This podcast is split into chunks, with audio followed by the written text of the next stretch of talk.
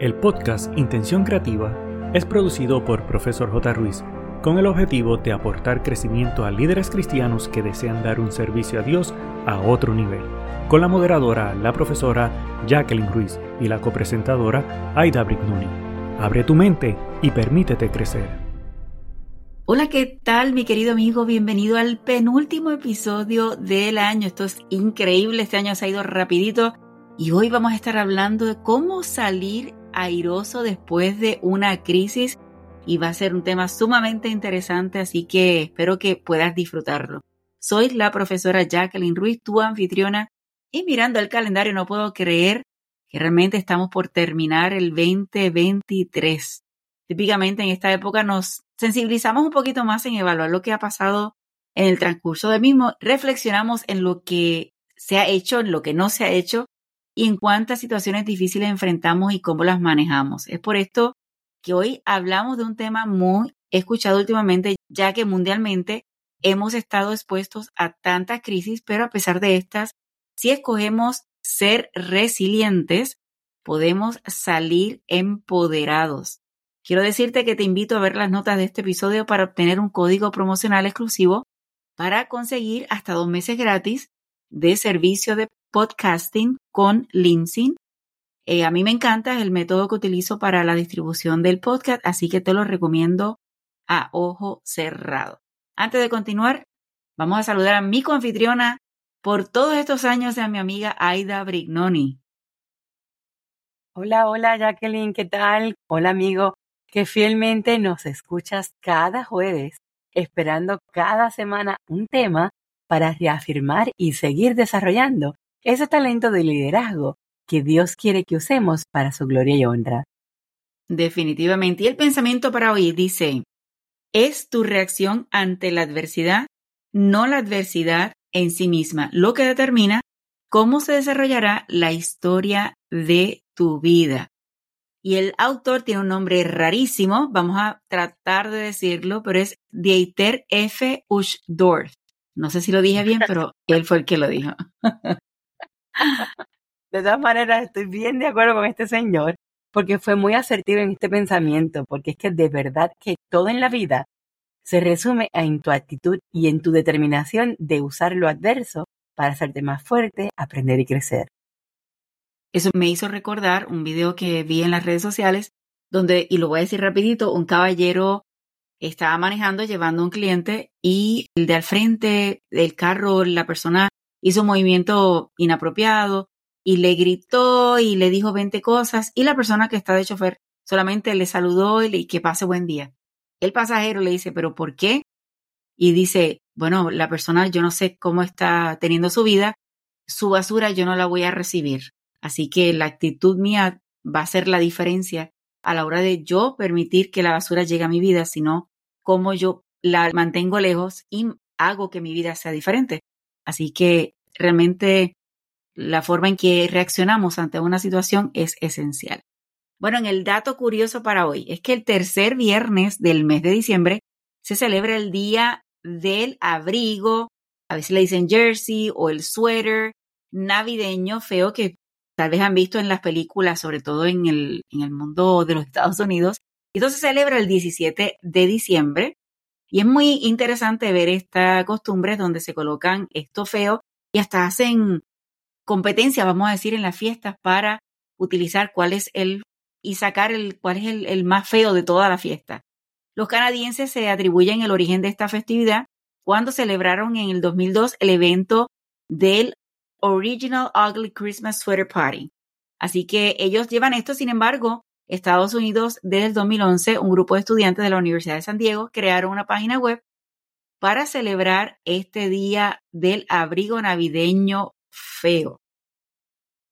Fíjate, Jacqueline, este, este dato curioso me gustó que lo hubieses resaltado, pero me gustaría traerlo como una analogía, ya que siendo líderes cristianos, creo que aplicaría esta celebración en enfocar cómo es que en la época que el mundo cristiano celebra el nacimiento de Salvador, que es la verdadera belleza de la Navidad, cómo es que el enemigo quiere minimizar este hecho y afearlo, enfocando esta época en una presión social de meterte en deudas para hacer regalos, para aumentarte este, ese impresionante, cómo impresionar a tus amigos, en, tratar de hacer decoraciones excesivas, lata. Y yo creo que yo utilizo este evento de, pues que todo el mundo en estas festividades, todo el mundo se viste bien bello, saca las mejores galas y usar un ugly sweater es como que quitar esa tradición que normalmente se hace y lo analizo en esta parte de cómo el enemigo quiere que el verdadero significado de Navidad, que es el nacimiento de Jesús, se dañe con cosas externas y no con lo que es realmente esto. Así que pensemos como líderes mantener este enfoque en nuestras vidas y en la influencia con otras personas de nuestros equipos de trabajo en la iglesia o donde quiera que estemos. Yo estoy totalmente de acuerdo y creo que es, nuestra responsabilidad como cristianos no solamente aplicarlo en la iglesia, sino en nuestra vida.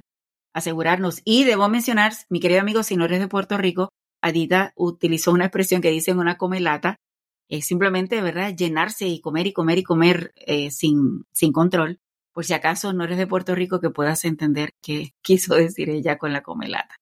Bueno, Aidita, y yo, mi querido amigo, yo sé que estamos listos para comenzar el tema y vamos a hablar sobre resiliencia y resistencia. Quiero decirte, mi querido amigo, que no es lo mismo y es por esto que vamos a definir un poquito este concepto para saber cómo vamos a aplicarlo a la vida cristiana, sobre todo como líderes es un tema que realmente nos emociona y queremos compartir contigo. Vamos a comenzar definiendo la diferencia. La resiliencia se refiere a la capacidad de adaptarse y recuperarse frente a la adversidad. Por otro lado, la resistencia se trata de la capacidad de resistir o soportar presiones sin ceder. Ambos son realmente fundamentales para un líder cristiano y yo creo que para la vida entera es importante conocerlo y ver cómo nosotros podemos trabajarlo. Oye, Jacqueline, cuando hablas de estas dos palabras, me vino a la mente de inmediato un reel que en Instagram escuché hace poco eh, y los comentaristas hablaron de estos dos conceptos y utilizaron la analogía de los árboles. Ellos mencionaron que cuando un árbol es robusto, fuerte, pues podemos decir que es un árbol resistente pero al ser rígido no puede resistir los embates de una tormenta, ante cualquier turbulencia se pueden quebrar. Por el contrario, hay árboles que son flaquitos, endebles, que el viento los mueve de lado a lado y el árbol que me viene a la mente rápido son los bambúes. Y a pesar de todas las embates de la tormenta, estos arbolitos tienen la capacidad de resistir y no quebrarse. Y es donde se saca el concepto de analogía de que estos árboles son resilientes. ¿Por qué? Porque la resiliencia es la capacidad de salir más fortalecidos ante la adversidad. O sea, formarte, adaptarte y regresar a tu centro de equilibrio donde quieres estar, pero incluso más fuerte. E indudablemente, esto es posible porque nos dejamos llevar y entregar las cosas a, Dios para que nos ayude a no dejarnos caer y levantarnos de nuevo. Fíjate, Edita, yo tengo que confesar que esta analogía realmente la puedo aplicar a mi vida durante este año. Este año ha sido muy trascendental y de tomas de decisiones muy difíciles. Me he visualizado en este tipo de árbol que tratando de ser resistente y hay que aceptar que tengo que aceptar y confesarte a ti, mi querido amigo, que me quebré. Sin embargo, no me quedé en esa forma, sino que utilicé las circunstancias, el apoyo de las personas que me quieren y sobre todo la ayuda de Dios para ser resiliente. Me ha ayudado a salir fortalecida y manejar cada asunto en equilibrio para que hoy pueda sentir que realmente he estado siendo transformada para ser más fuerte. Todavía me queda, sin embargo, yo sé que eh, ha habido un cambio durante todo el año por enfrentar Las, las crisis que he trabajado. Así que por eso es bueno relacionar este concepto de resistencia y resiliencia en la vida del cristiano, porque como líderes debemos no solamente como humanos enfrentar la situación, sino el hecho de permitir que Dios dirige nuestras vidas y que estemos conscientes en todo momento que Él está a nuestro lado para escucharnos y para apoyarnos a seguir adelante. Así que hay que desarrollar la resistencia y fomentar el desarrollo personal con procesos que son procesos continuos que requieren tiempo, esfuerzo y dedicación. Y Jacqueline, ¿qué tal si compartimos algunas sugerencias que pueden ayudar a cada amigo que nos escucha a fortalecer esa resiliencia y fomentar el desarrollo personal. ¿Te parece? Claro que sí. Yo creo que el primer enfoque es desarrollar una mentalidad positiva, porque no, yo creo que la herramienta más fuerte es que cuando tú estás en situaciones de crisis difíciles, de problemas, cultivar pensamientos positivos y optimistas. ¿Qué le puedo sacar a esto? Eh, enfocarme en las soluciones en lugar de ahogarme en los problemas es fundamental para poder salir airosos y también transformados. ¿Qué tú crees? Eso es así. Y el punto número dos es aprende a manejar el estrés. Mi querido amigo, todos tenemos estrés, pero tenemos que buscar técnicas que nos relajen, que podamos meditar, que respiración profunda. En mi caso, hacer ejercicio es lo que estoy trabajando. Créeme que a veces cuando llego al gimnasio me preguntan cómo estás y yo les dije, y yo les he contestado en muchas ocasiones, no quiero estar aquí, pero tengo que estar aquí porque es mi terapia. Así que saber cuándo descansar, no, no necesariamente esperar en la noche, pero hay que sacar el proceso para asegurarnos que ese estrés hay que trabajarlo y ver, identificar esos cambios, ¿verdad? Que hay o patrones de pensamiento negativo que uno pueda decir, no voy a permitir que el estrés lo, me domine. Sí lo vamos a tener, pero es cómo podemos manejar.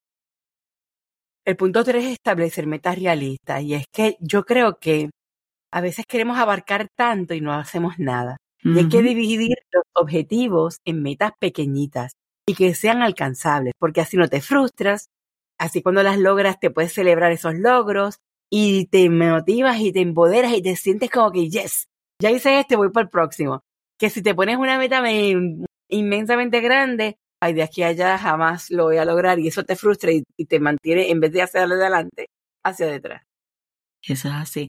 Punto número cuatro, cultivar relaciones sólidas y para salir adelante, enfrentar crisis definitivamente hay que construir, para construir requiere compartir y hablar. Estas relaciones de apoyo que puedan acercarte, que estar contigo, no significa que vas a decirle al mundo entero la situación, pero encuentra a la gente que está a tu alrededor que sí realmente te pueda dar ese apoyo y sobre todo que puedas aprender a pedir ayuda. Ni tú ni yo, bueno, yo que soy mujer no soy superwoman, no soy la mujer maravilla. Mi querido amigo, si tú eres hombre, tú no eres Superman, ¿ok? Así que tenemos que aprender a decir, yo necesito ayuda para poder seguir adelante, sea en oración, sea haciendo algo, pero hay que pedir ayuda cuando se necesita. Acuerdo 100%. Y también hay que desarrollar la adaptabilidad. Ese es el punto 5. Porque aceptar que el cambio es parte de la vida es fundamental para no resistirnos. Y hay que encontrar maneras constructivas para poder adaptarnos a estas nuevas situaciones. Y mientras más rápido te adaptes, más rápido puedes fluir. Que a veces es difícil, Edith, a veces es difícil. No, no piense, mi querido amigo, que adaptarse realmente es, es algo, un clic y ya se resolvió. Realmente requiere un esfuerzo pero se puede lograr. Y el punto número seis es que desarrolla la autoconfianza. Tienes que saber qué sabes hacer bien y qué no. Hay a veces que tú dices, pues mira, esto lo puedo manejar porque lo, pues tengo el conocimiento, las habilidades, lo, lo que tú quieras decir. Pero hay otras veces que uno dice, no, no, aquí yo realmente necesito la ayuda y porque no tengo esa habilidad. Pero eso no significa que no puedas aprenderlo. Así que aprende, puede ser que cometas un error aquí y allá, pero puedas decir, esto tengo que aprender de este error y ver cómo puedo seguir creciendo. Así que si en algún momento llega a tu mente que eres un fracasado, que no sirves para nada, trabaja con eso porque realmente no es así. Todos tenemos la capacidad de aprender. Celebra y reconoce los logros que tengas y el hecho de que puedas confiar en Dios y puedes decir, Señor, ayúdame a lograr esto, a ver en cómo lo puedo manejar, es clave y esencial para trabajarlo. Asimismo, eh, ya hemos hablado de cómo fortalecer la resiliencia y ahora vamos a hablar de cómo fomentar el desarrollo personal. Y el primer punto es una educación continua. Y tú dices, educación continua, eso es para ya los médicos que tienen que estudiar para mantener sus licencias al día. No, señor, estamos hablando de que como seres humanos necesitamos mantenernos en total y continuo aprendizaje. ¿Y cómo lo logramos? Leyendo libros, asistiendo a cursos, buscando oportunidades de aprender en webinars, sencillamente escuchar a otras personas que son expertos en la materia, desarrollar habilidades que sean relevantes para el área de tu liderazgo, para el área de tus intereses. ¿cómo puedo ser yo mejor mamá? ¿Cómo puedo ser yo mejor líder? ¿Cómo yo puedo ser mejor profesional?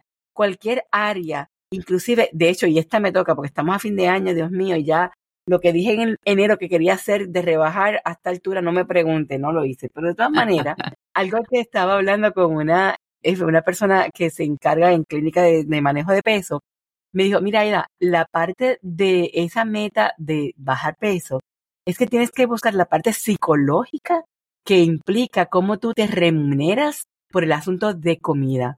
Y eso me impactó. Y de hecho, voy a estar buscando, porque esta conversación la tuve este fin de semana, y me impactó porque dice que cuando tú te sientes contenta porque lograste algo, pues te comes un chocolate porque eso es tu forma de cómo remunerar y te estás autodestruyendo a la meta que quieres. Entonces tienes que identificar cómo tú haces ese reconocimiento de satisfacción, de logro, de comida por otras cosas para que una vez tú lo identifiques, lo puedas sustituir. Esta es la teoría. Vamos a ver cómo me va. Pero me, me interesó mucho el tema, así que me voy a educar en esta área próximamente. Ya luego te cuento. Excelente.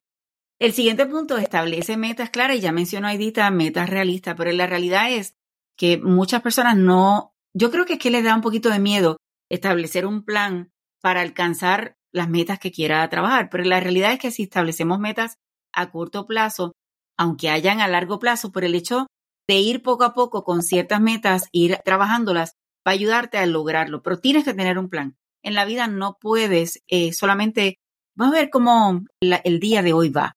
No, señores, hay que tener un plan que sea flexible, lo suficiente para que puedas seguir avanzando, pero si surge algo en el proceso, decir, ok, puedo adaptarme, que ya lo hemos mencionado, pero tienes que tener un plan para realmente alcanzar una meta en tu vida, un propósito, eso tienes que hacerlo no solamente para la iglesia, sino para tu vida personal porque si quieres, como mencionó Edita, si quieres bajar de peso, hay que hacer un plan. Si quieres comprar una casa, hay que hacer un plan. Si quieres crecer en tu trabajo, hay que hacer un plan. Entonces, no le tengas miedo, sino establece metas claras para que puedas lograr.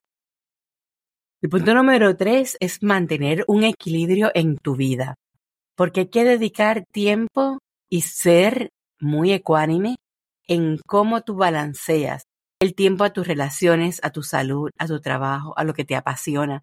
Hay que evitar la sobreexigencia y el agotamiento y hacer un punto de alto hasta aquí y no extralimitarnos. Recuerda, mi querido amigo, que estamos hablando de cómo trabajar la resiliencia y la resistencia, sobre todo en el desarrollo personal. Por eso estamos dando estos puntos ahora para que puedas trabajarlo. Y el cuatro es encuentra tu pasión. Tienes que identificar lo que te apasiona, lo que amas, lo que harías de gratis toda la vida. Eh, realmente tienes que trabajar con eso para asegurar que estás en el sitio correcto. No hay peor cosa que estar trabajando o haciendo algo que a uno no le gusta o que están obligando. Así que tienes que trabajar con encontrarlo. ¿Por qué? Porque estas actividades te van a brindar una satisfacción personal y va atado con el concepto de las metas claras o o precisas y realistas del hecho de que si ya lograste y finalizaste una actividad que te encantó, te va a mantener con esa energía para seguir adelante. Y en esa misma línea, el punto 5 es aprender nuevas habilidades.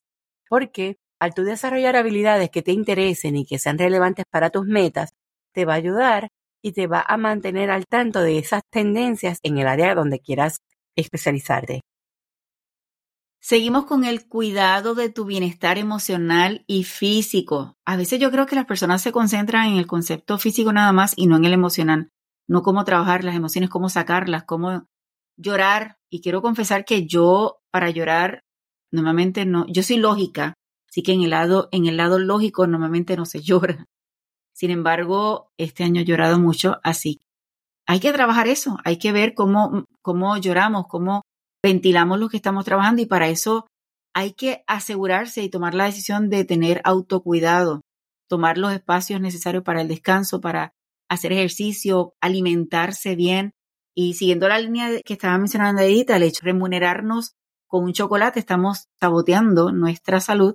Entonces tenemos que ver qué, qué alimentos nos pueden ayudar a sentirnos mejor emocionalmente y no necesariamente que sea dulce quiero decirlo, lamentablemente no necesariamente sea dulce, porque el azúcar no necesariamente es del todo buena para nuestro cuerpo. Así que es buscar este proceso de mantener el bienestar emocional y físico constantemente. Y yo añadiría el espiritual, que definitivamente es la base para la mezcla de toda esta receta. Mira, me acabas de recordar que cuando yo cuidé a mis sobrinas, eh, mi hermano le decía, si te portas bien, te doy una zanahoria. Y yo lo miraba como que, jamás me porta bien.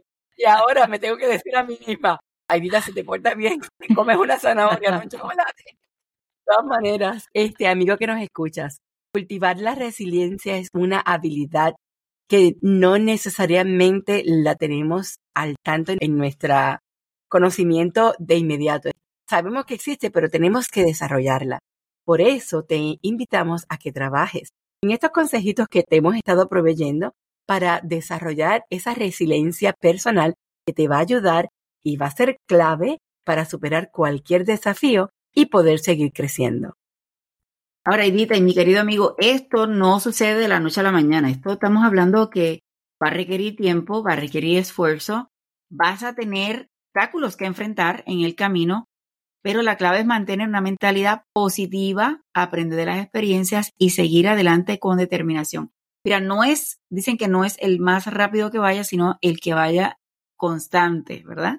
Así que es un proceso a la vez, que hay a veces que cualquier cambio que nosotros realizamos en la vida o cualquier hábito que queremos aprender va a requerir el proceso de comenzamos y puede ser que fallaste en algún momento dado. Pero ok, volvemos de nuevo. Así que hay que tener eso siempre en nuestra mente para asegurarnos que podemos lograrlo. Creo que hay que tener presente cinco cosas. La superación ante la adversidad, el aprendizaje a través de la adversidad, la adaptabilidad y fortaleza mental con la ayuda de Dios, el crecimiento personal después de desafíos y la fortaleza emocional que se fundamenta en la sabiduría divina. ¿Qué te parece? Excelente. Mi querido amigo, si vamos a llegar a conclusiones de lo que hemos vivido durante este año, podemos digerir nuestro pensamiento hacia dos direcciones y tú vas a elegir cuál de las dos. Número uno, quedarnos en el lamento de lo mal que me fue, lo mucho que sufrí, de los muchos problemas que tuve, que me cayeron encima, de asumir la actitud de víctima, de pensar, pobre de mí, podrías quedarte allí, ¿verdad? Por el contrario, puedes tomar la dirección positiva en evaluar que a pesar de todos los problemas, adversidades y situaciones, cómo pude enfrentarlos y al finalizar este año, este 2023, poder mirar hacia atrás y decir, con la ayuda de Dios pude enfrentar y manejar cada situación en la que hoy me ha convertido en alguien más fuerte, levantar mi cara y mirar hacia arriba y, sentir satisfacción de saber que he crecido a través de estas circunstancias y experiencias. ¿Y cómo podemos aplicar todo esto que hemos hablado, Jacqueline, en la vida cristiana? Yo creo que la resiliencia en la vida cristiana, el mejor lugar para buscar ejemplos es en la Biblia. Y hay numerosos de estos, de cómo ver la resiliencia. Hay personajes como, por ejemplo, Job, que enfrentaron desafíos inimaginables, pero a través de su fe y confianza en Dios, él encontró la fuerza para superar las pruebas. Creo que la resiliencia en la vida cristiana implica confiar en que incluso en medio de las dificultades, Dios tiene un plan y propósito más grande que el tuyo. Fíjate, si hablamos entonces de resistencia en la vida cristiana, no significa que simplemente voy a resistir por mi propia fuerza, sino depender de la fortaleza que Dios nos brinda en todo momento, 24/7. Si leemos en Efesios 6:10, nos recuerda que nuestra fuerza proviene del Señor. Resistir las tentaciones y las pruebas con la ayuda divina es un componente esencial de la vida cristiana. Así que lo más seguro te identificarás conmigo porque muchas noches, muchas noches y muchas mañanas estaba llorando, Señor, dame sabiduría, dame paz en mi corazón. Y realmente es esa resistencia o ese balance que Dios me puede dar, esa ayuda que me puede dar, esa fortaleza, realmente la única forma para seguir adelante es con ella. ¿Y cómo aplicar entonces esa resiliencia y esa resistencia? Creo que la respuesta es con oración y confianza en Dios. Eh, creo que la resiliencia y la resistencia deben de estar fundamentadas en la oración y la confianza en Él porque al enfrentar desafíos, si buscamos la guía y la fuerza en la comunicación constante con nuestro Creador, definitivamente vamos a salir airosos.